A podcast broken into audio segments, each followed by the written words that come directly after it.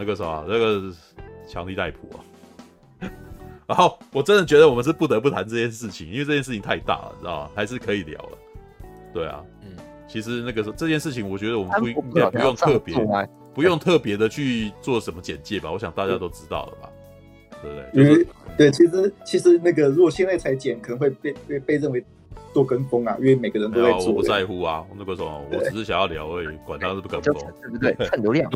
没有啊，我看那连连连平常不聊八卦的那个都出来做几个影片了，对对对，就真。我觉得这件事情那个时候已经变成一种社会现象，因为至少在你看啊，他在前天吧，他是前天嘛，他已经他赢嘛，他赢，然后分享这件事情以后，然后我讶异的点是，没有一个人同情安博赫的。嗯哎、欸，这是真的很奇妙的事情哦，连我回来啊，不过其实我也觉得这件事情有点奇怪。对对，连我回来，然后我跟我妈聊天，我妈也知道这件事情啊，她也她也觉得那个什么强力逮捕告赢，她觉得很爽啊。哎、欸，这真的很有趣哎、欸。对，对，其实对，说真的，对那个安宁薄荷也没有杀掉我们这些人的亲人，但是对，但是你为什么会讨厌他嘛？对不对？来来，那个时候谁要先讲？对，这个要一一个一个发言。没有，有没有人想要先发言啊？对啊，不然你们又要争这个。那我先讲讲 好了。好啊，陈佑来先讲啊。来，不要看，看你们，你们猜拳。我可以，我可以，对我可以先逆风一下的。对，逆风。我觉得强尼戴夫他已经受到他的惩罚了。对，因为那个很多对，因为我觉得那个这件事很奇怪，因为大家都忘记这件事情最初是怎么发生的。对，因为这件事情最初发生是强尼戴普他自己老二。老二一样，对哦，你是说他跟安他因为那个演戏跟安博赫德交往，所以导致他现在面临这样子的情况，这样。他对他原来有一个那个名模女朋友，他那个多年来死死不结婚嘛，还生了小孩的，对对对，他那个嘛，他那个那个押凤女友嘛，对对对，他他死不结婚，就遇到一个年轻正妹，对，然后突然老二养就突然结婚了，对，没想到这这女生是个恶女，对。然后呢，他这他不，实际程度上，我觉得他受到惩罚了。当然，那个这个恶女现在那个这个他那恶女形象已经被固定了。那但是那个大家都要记得，那其实始作始作俑者还是强尼戴普本人。但我觉得哦，他目前他这几年哦这么难过，我觉得他也算是受到他的惩罚了啦。希望他以后可以好好改过，然后那些什么，对，我觉得他不会的，他他的本性，什么吸毒啊那些也要顺便改一下的。他的本性是改不掉的啦。我觉得他本性是。我想先，我想问一下啊，是啊，你们觉得那个片商会道歉吗？为什么？华纳人当然不会啊！片商为什么要道歉？片商还会觉得是你们两个人乱搞，害我不能赚钱呢？嗯，对不对？迪士尼已经很明确，从片商的角度，他只会觉得干怎么那么倒霉？你们这些演员怎么都不乖？怎么不怎么不乖乖的？那个时候，那个时候不要做任何事情来演我的戏就好，对不对？对啊，搞这些让我让 让我的戏不能继续拍下去，对不对？没有，啊，小宝你自己想看看。你今天我觉得那个怪兽嗯可能会在走，哎，怪兽。当然不会啊！强尼来演怎么会？不，当然不会啊！他妈神经病，这不可能啊！以片商的角度来讲，他们没什么理由道歉呢。对啊，小宝，我问你啊，你你演你你拍一部片哦，你找人，结果人那结果你的那个啥，你找男女主角，那个因为那个什么情商吵架，然后导致你赔钱，你觉得你要跟他们道歉吗？而且重点是你的演员 都已经在呛你说，你就算给我三亿美金跟一百万只的羊驼，我也不会回去演。那，你你会你会道歉吗？这样子？对啊，其实以这个角度来讲，片商根本就没有什么任何责任啊。哦，嗯，对，嗯，对我对我因为我有点不太清楚，为什么大家都把自己的心态套在强尼戴普身上？对，虽然说那个安妮安妮不合适，很坏的，超清楚的。我知道为什么，这跟看本是一模一样的情况啊！因为我我不知道原因是，但起码因为因为我是男人啊，是。应该是说每个因这件事情的有趣的点，就是因为这场审判，这场官司是直播的，这场官司是直播的，所以我甚至都觉得在一开始，强力逮捕就已经有目的性的要做这件事情，嗯，就是他的公关团队要。那个啥，这一场官司的主要目标，其实反而还甚至不是要告赢这个不是要告赢这场官司，是要让是要挽救他的形象。所以我们看了一个最大的公关秀，这样。是你其实看了一个非常巨大的肥皂剧，然后全世界免费播出，然后安珀赫德强迫看被强迫一起演，因为我告你了，你必须要反驳我，你知道吗？对，这这基本上超好看的，知道吧？所以。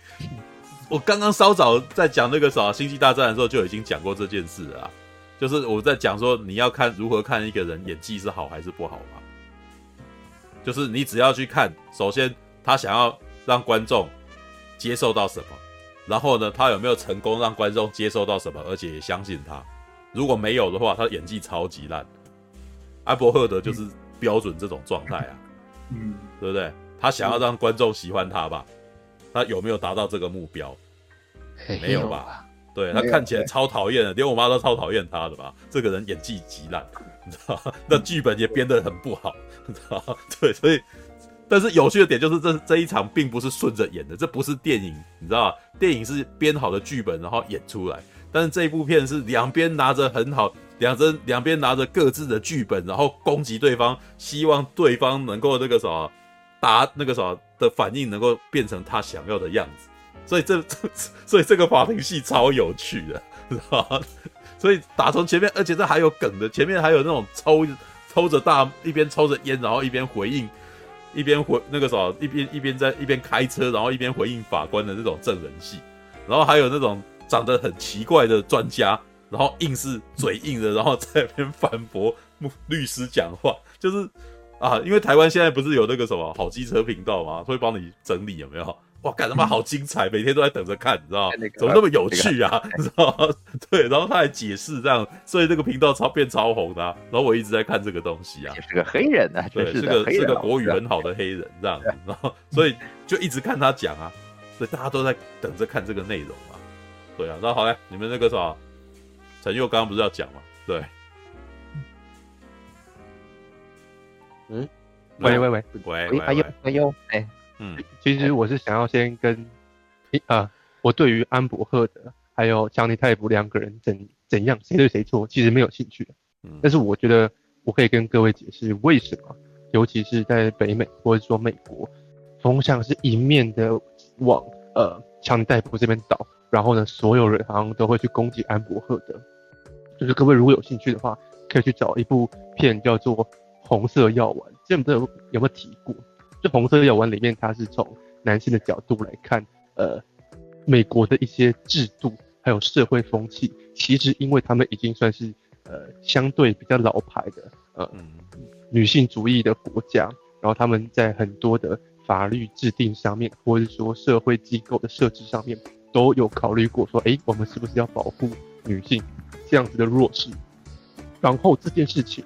在美国有那么一点点严重到，其实让很多人都觉得，甚至可能女性都觉得说，这好像有一点点不合理。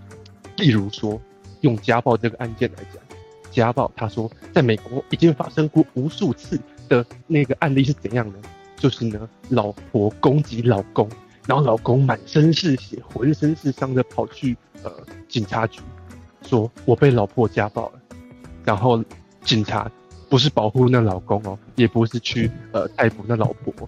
警察其实很无奈的跟老公讲说，啊，由于我们的家暴法律啊是比较偏向保护女性的，所以即便你现在已经是浑身是伤了，你哪怕只要让你的老婆的呃小指头上面的一根指甲断掉，我都要依法逮捕你。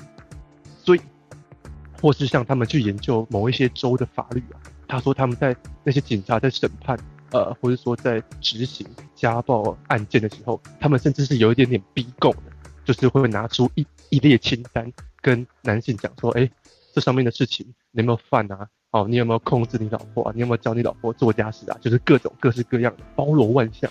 然后你只要承认说我做过这些事情，就会直接被认为是你有家暴，或者说你有对你老婆不好，那你有罪。那如果男生不承认的话，他们就会说你说谎，你一定有做。所以你看，甚至有很多时候在家暴的审理上面，男生是被呃逼供的。然后很多人都觉得说，这样的法律已经有那么一点点呃矫枉过正了，然后很多男性其实他们可能是受害者，或他们可能是无辜的，结果都被迫要呃被迫要去呃负负起这个刑事责任，或者说他们都要审判要赔偿干嘛的，然后所以各位就可以理解，其实在美国。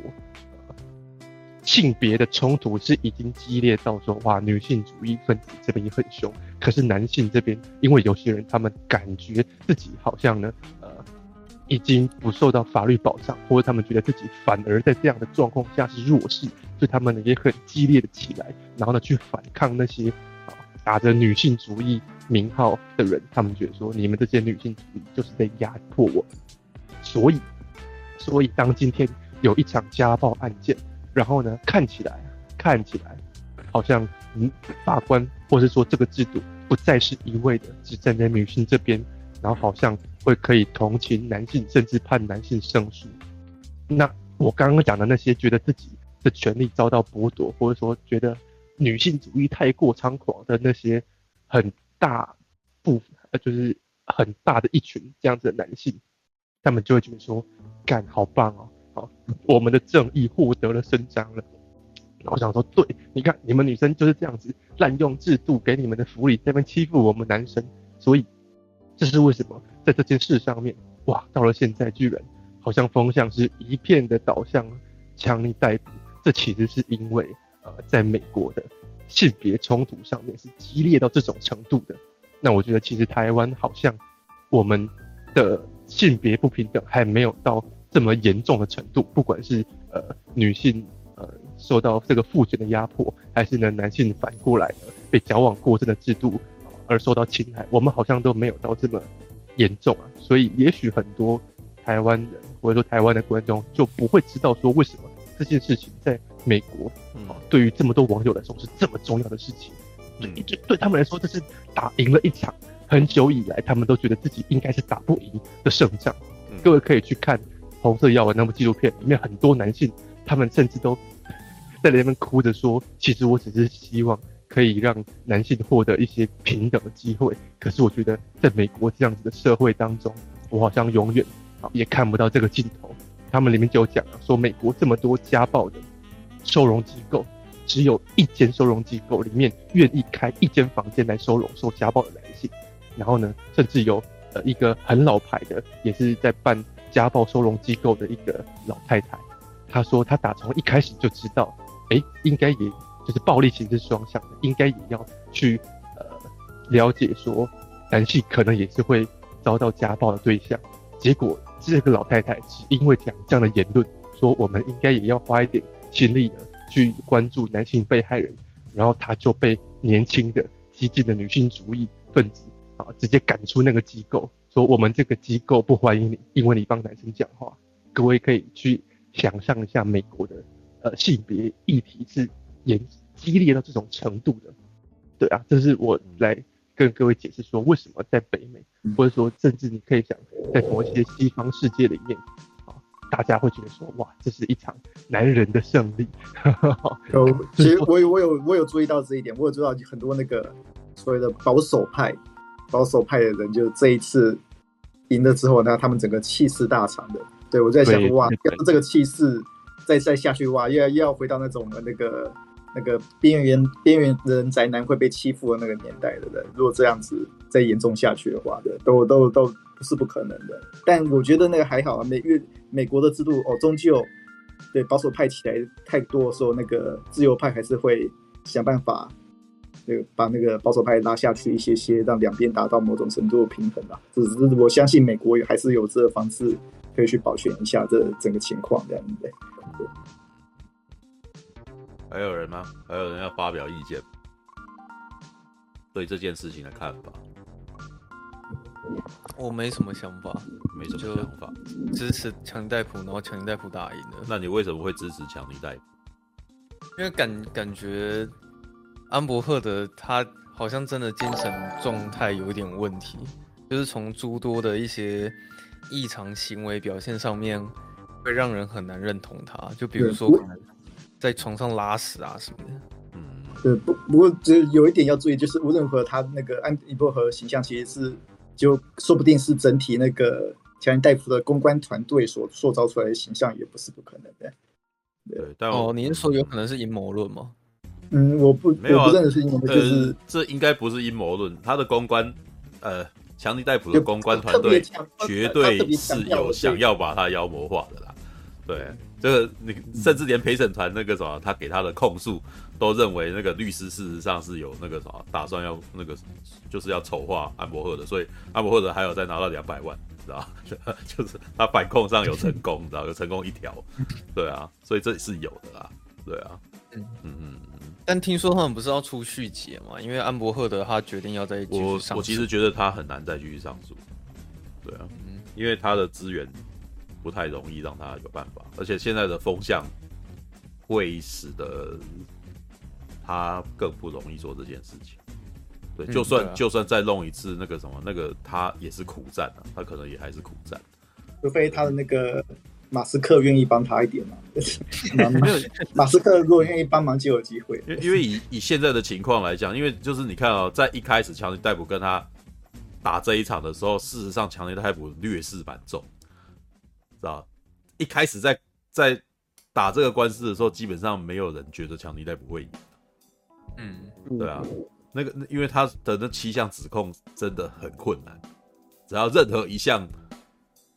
就是他必须要七项全赢，这个才胜诉，你知道吗？对，所以基本上很超级困难。但是这真的是有趣，你知道吗？有趣到让那个他们的中间的那种辩论啊什么，因为都看得到，然后你就会非常的讶异，是安伯赫德那边的证据既然这么 这么烂，知道吗？就是你会觉得超夸张的，怎么会这么的夸张？就是里面有几幕，我不知道有多少人有在跟这个东西啊。里面有一幕就是。就是像他那个有一有一幕是，对那个证据都是很瞎的东西。强尼逮捕有的那边的律师有列出那个什么修，就是那个艾默赫德的那个什么受伤的那个照片啊。对啊，哇，他列出来是也是我们一般人看都觉得这应该没受伤。然后对，然后他还狡辩说他那个是有化妆，可那个化妆品是之后才出的，够瞎。然后再加上那个什么，就是。我看到的那一幕是他的那个什么脸部，就是有修图啊，哈，就是他两张照片，另外一张的对比就是比较高。然后就是因为我太长，我很长一段时间有在做购物台频道的那个胖瘦对比啊，或者是那个那个什么使用前使用后，你知道吧？其实假的东西很一看就知道是假的，因为你的使用前跟使用后，如果你的脸的角度都一模一样的话，那张那张使用后的图一定是修的啊！你使用后一定跟使用前的照片怎么可能会同一张照片呢？啊，所以我其实很容易就可以辨认出来那张照片到底是有修图没修图，那是同一张照片，然后摆在那边，然后你你跟我说那不是同一个时间照的，然后我那时候想说你放屁，那根本就同一张照片啊！然后接下来，然后他因为安伯赫德在这个时候他选择的那个什么防御的时候。是那种在法律上，他只要否认，你就不可以，你你你就不可以那个什么，他就他就不算是说谎的那种状态，你知道吧？就是他有的时候常常会被会被那个律师的那个什么问问题问到，他变成嘴硬，不愿意承认这件事情，因为他可能在法律上面，他认为他只要不承认这件事情，你就没办法指控他。但是呢，这件事情有点郑重重。那个什么，强力逮捕他们那个公关团队的下怀，因为这一切全部都被实况出去，所以在大部分的观众眼中，他变成一个很可怕，然后那个就是睁眼说瞎话的人，知道吧？所以，然后再加上他的表演方式，他常常会刻意的朝向一个方向、一个面讲话啊，然后。非常的不自然，然后感觉起来他好像特别的针对某个方向讲话的感觉，然后大家大概后来就知道说他是刻意的在对对陪审团讲话，哦，希望那个陪审团那边能够那个什么，能够看着他，然后看着他的表演，然后被他的表演打动的感觉。可是看在我们这边侧面看的人，就真的会对这件事情感到相当的反感，知道吗？这是我自己在看那个影片，我在解释我自己为什么会对不会喜欢安伯赫的。然后会比较欣赏强力逮捕的原因，你知道？对对啊，这种好莱坞的那种公关，其实他们每个层面都考虑到很厉害，有跟台湾的对，不是一个层级的东西，就是他，他们非常厉害的。这一切，我甚至都觉得这一切在媒体上面的那个什么，是一个非常可以研究的案例。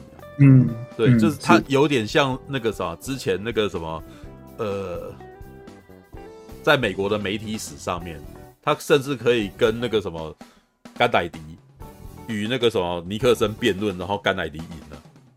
知道他在新闻上面辩论，然后甘乃迪的样貌是年轻有活力，然后脸色红润，然后尼克森是一是一个老人，胖胖的，然后一直不断在流汗的那个对比，然后在因为电视直播，他们电视辩论出现，然后使得甘乃迪那个什么最后赢得总统大选，这是有关系的，你知道吗？媒体呈现给大众什么样子的样貌，会导致大众对于这件事情的观感有变化。知道，这我特别有兴趣了，因为毕竟我是学大众传播的，所以我在这件事情上看到的东西，就是在这件事情上面，为什么大家都一面倒的去支持强尼戴普，都认为强尼戴普是好人，都一面倒的认为安伯赫德是坏人，甚至不论男女，知道？我已经看到非常多女生说：“哦，好爽，知道？”嗯，对，安伯赫德是疯女人，为什么？因为对他们来讲，他们是看在看一场。他们在，他们是在眼睁睁的看着这个表演，然后这个形象的强弱很明显，知道对，变成马戏团，的确是啊，它是一场实境秀啊，而且它是真真实实的实境秀，它不是有剧本，就是那个剧本公关的，对他们剧本就是想办法把强人戴普的那个形象重新带起来，而且很厉害哦，强尼泰普吸毒不是坏事，嗯，对不对？人家在问他吸毒的事情的时候，他他的回应。然后，既然让群众是觉得他很幽默，啊，厉害哦！这在传统，在传统的那个什么，在传统的观念里面，吸毒是一种大罪，知道对，也是坏事。对，但对他真的，我觉得那个安宁薄荷的那个公关团队，那个就是没有做好这件事情。对他是不是？对，那功力差人一截啊！对啊，我真这是非常明显的。没有他，他把他公关团队废掉了。哦，是哦，对啊，他那那没办法，在第一天的时间，然后他就因为生气，然后觉得这件事情为什么会做的对强力戴普有利，所以他把他的公关团队给废了，然后转而聘请别人。那在一开始，我觉得这已经是输的第一步了。嗯嗯，是对强尼戴普那一段时候的反怒，我其实甚至都觉得那个什么安伯赫的面对律师的那个什么的质质问啊。跟强尼戴普面对律师的质问，我那时候的感觉说：哇靠，这两个人的社会历练经验真的是有差，嗯，真的是有差。毕竟强尼戴普五十几岁的人，知道？我不知道他有没有喝醉啊？对，知道？对，但是他在回应的过程中，他是挺厉害的。人家在问他问题的时候，你你你自己可以思考，这可以回回回想一下，强尼戴普是怎么回应？强尼戴普慢慢回答，而且强尼戴普刻意的不回应，然后他可能甚至去。去逗逗那个律师嘛，啊，他会他会去逗这个这个律师，然后或者是有点那个厉害哦，他不是公开的去攻击那个律师，他是有一点自我解嘲的，然后再反复，就是他有一点是啊，这个你一直问我这个，让我超级不习惯的这样子，然后我我我也会觉得我会再重复一次你问的话，因为你问的话好蠢这样子，对不对？为什么？因为大部分的观众也认为律师这样子一直反复的质问有点笨，知道吧？对，就是所以他的反应其实真的有点有对到大众。事实上，一般来说，对于律师那咄咄逼人的那个的那个反应，你知道吧？但很有趣哦，强尼戴普的律师问就我们就没这个感觉，知道？强尼戴普的律师问安伯赫的，我们就没那个感觉，知道吧？对，然后他会，你看到强尼戴普会嘲笑，会嘲笑那个对方的律师。然后或者在人家问这个问题的时候，他会幽默以对，什么幽默以对？他说你：“你你手上的那个啥，你是不是每天早上就喝酒这样子？”然后他的回应是什么？任何时候不都是应该是可以那个什么，可以开心开心的时候嘛，知道吧？然后说：“你那个盒子里面有装古柯碱吗？”哦，他说：“没有，不过那个盒子感觉起来是可以装。” 这这是一个超有趣的回答，你知道吗？他没有正面回答，他也否认了这个问题。但是我觉得，嗯，那个盒子你你要装也是可以的。哎，这他的回应是大家听了以后会会心一笑的，你知道吗？因为你知道这个律师想要框他，他没有被他框，然后他还帮他回答了这个问题，这样子嘛。嗯，对，很厉害。他的他的回应是很幽默，而且事实上是，他没有他们有套入个陷阱，还可以反攻人家的那一那一种方式。那安伯赫德是怎么回应的？安伯赫德很明显，他提防心是非常强的，他完全是把自己武装起来的这种状态。所以当他当那个律师在问他的时候，他快问快答，你知道吗？他立刻回答没有，yes，没有，yes，对不对？可是律师就是要他这个那个啥，律师会一直不断的问他问题，结果安伯赫德的节奏就有点被律师牵着走的那种感觉，你知道吗？然后到最后你就会发现，看那个什么律师事实上超厉害的，他会我记得里面有一段是他在问他啦，就说那个什么强尼，你说你被强尼逮捕那个什么。你很害怕强尼逮捕，你知道吗？因为他对你施暴，哦，他把手指插入你的阴道里面，什么之类的。然后他就会问他说：“请问他是你拿着一杯酒，然后那个什么，他他把断掉的手指头插入你的阴道吗？那是哪个位置？”他就开始一直问问那个细节。然后安伯赫德事实上记不太起来，然后他到最后干脆一直否认：“我记不清楚了，我记不清楚了，我记不清楚。”然后呢，后面还有一段说：“你是不是有敲他的门？”知道？然后就就后来那个啥，安伯赫德就可能越越反问，就越说他那个时候就是，呃，认为说那个啥，他在这个时候做什么事情，做这件事情都没有什么不对啦。这样，结果律师就是要他回答这个，他说，所以你事实上并没有很怕强尼戴普啊，你甚至是那种很咄咄逼人，一直不断逼他的人，你怎么会认为说你是受害者呢？好，就是那个真的很厉害，你知道吗？他真的是有一点用对对方的话，然后再攻击他自己的那种状态，知道？然后这个，因为这实在太精彩，精彩到让我觉得哇，平常的那个法庭电影，你知道吗？都不一定有这么厉害的那个的那个攻防，你知道吗？就是所以你看到那个就觉得，我看，过那个 Netflix 就要把这个 case 做成一个纪录片。我记得是探索频道说要做那个，啊、对对，探索频道那个什么，想要做那个，然后探索频道干脆直接干脆直接改编成电影好了。对对对，那个强尼戴夫本人亲自饰演自己，亲自饰演。对，继尼克拉斯凯奇之后，看，强尼戴夫饰演强尼戴夫，那谁饰演？片名叫什么？你知道？超强任务。但但我安安妮薄荷演，他也自己演自己。但我 我后来一直在思考这个安伯赫德跟强尼戴普的那个形象问题，你知道吗？但是安我后来在发现说，安伯赫德事实上他在好莱坞红开始站稳脚步，其实一直以来都是在演那种很悍的女人。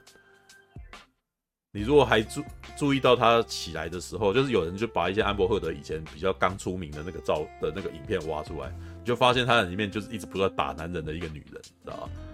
就是在里面常常的那个里面的几幕戏是那种女是男人，他基本上是演那种大概美国南方啊，可能德州那样子的地方，然后可能是会有几个那种美美国的那个牛仔这样子，然后看着因为他是金发的嘛，安伯赫德在里面都是金发尤物这样子，然后都可能会对他投以男性凝视啊啊，可能会性骚扰他这样子，然后跟他讲之后，安伯赫德反应什么？揍那个男人。啊，比男人更 tough 的女人这样子，然后我那时候看，哇靠，这个他就是靠这个身，他就是靠着这个形象建立起他的名声的。这也难怪呢，他本人可能就一直以来就是这样子的气气质的女人，啊，他大部分我觉得很多演员性格演员，他们多半都是在扮演他们自己啊，就就像强尼戴普，你知道，强尼戴普演那个。演演史派罗船长，事实上不是在演戏，你知道，他就是一直在演喝醉的自己，你知道，对，他就只是在扮演喝醉的自己，然后乱讲话这样子，然后可是因为他本身自带一股魅力，所以大家就是很欣赏他。那安伯赫德也是啊，安伯赫德其实一直在演一个 tough 的女人，她自己本身的形形象就是一个 tough 的女人。哇，那那个什么，现在他即那个即使是在。这样子的那个什么法庭的状态底下，他也自然而然以他自己赖以为赖以成名的那个形象来武装他自己。我其实觉得这在某种情况下也是他的败因呐，知道吧？然后他更可怕的是，他把自己扮那个什么，他让自己演出一个受害者状态的时候，看起来很恐怖，你知道吗？尤其是他在讲那个。强尼戴普把手伸到他的那个指尖他，然后性侵他，然后直接在那个什么，在在自己作证的时候哭泣啊，那种感觉的时候，哇，那个我不知道你们有有多少人看过这一场这一场他的辩论啊，他自己的那个什么自己的证言，知道吗？我我我得说那个完全是台湾乡土剧等级 的那个表演，你知道吗？那那不是很差吗？那不是很就就是你会觉得。就是这就是蛮差的呀！我有说过，他想要给你什么的感觉，结果你没有得到那种感受，你还因此而厌恶他。这个人的演技就是不好，知道吗？知道吧？然后，而且因为他接下来更可怕的是，他可能下一秒会立刻回回复成正常状态，你更知道他在演戏啊！好，他完全忘记了有人在直播他的感觉，你知道吗？就是他的前后不一的情况太明显。嗯，所以你就会哇，这个女人真的好假，然后这个女生真的应该应该看样子，她真的是在利用这个局势，然后获得她自己要的东西的感觉，嗯，然后然后就我就会忍不住开始同情强尼逮捕这个男人，知道吗？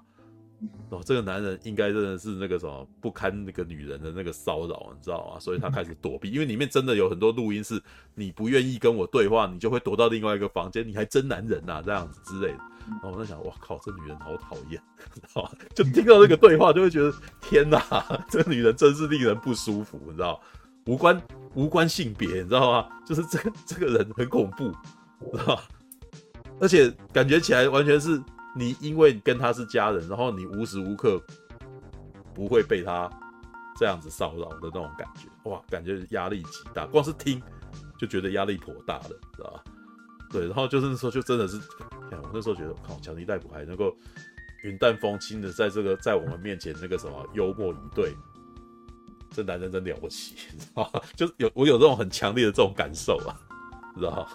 好吧，他他知道他那个背后有多少人帮他，他应该是蛮放心的。我相信那些大公关应该都有在帮。我觉得强尼戴普这一次最厉害的，因为根据那个什么，我们那个电影好选择，你知道吗？的那个的的记者的的的那个主讲人，他说他曾经亲眼看过强尼戴普平常接受访，就是接受那个什么，就是去跑行程的样子啊。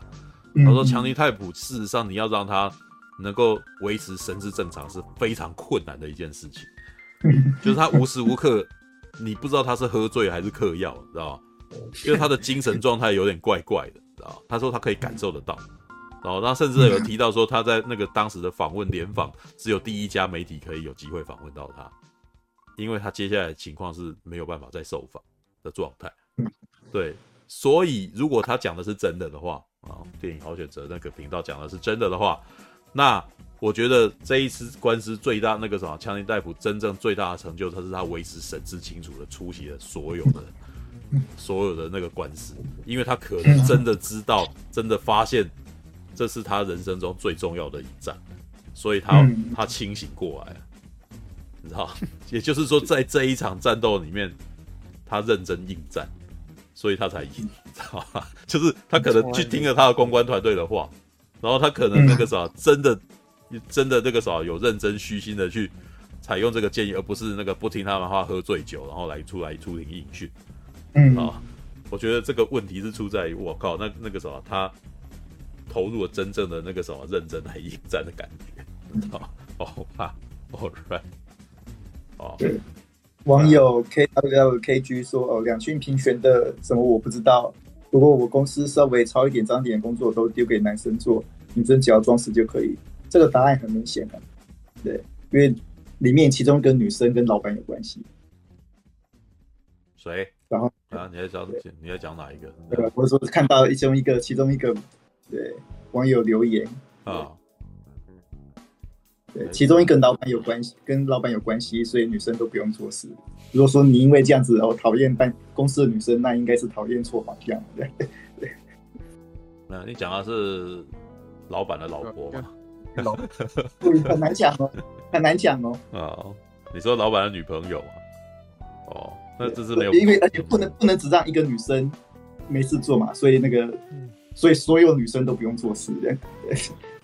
那那真的入错公司啊！对，是入错公司了。这跟这个对你那个那个网友的问题抱怨跟男女没有没有没有关系，也是权利。还有啦，还有一个原因啦，就是就像刚刚陈佑讲的，我们在看这个东西的时候，如果有一有有些男生，我我相信也有很多男生想到的是那个什么之前被女生欺负的那个过往，所以他们把自己投入到强尼戴普的身份里面了。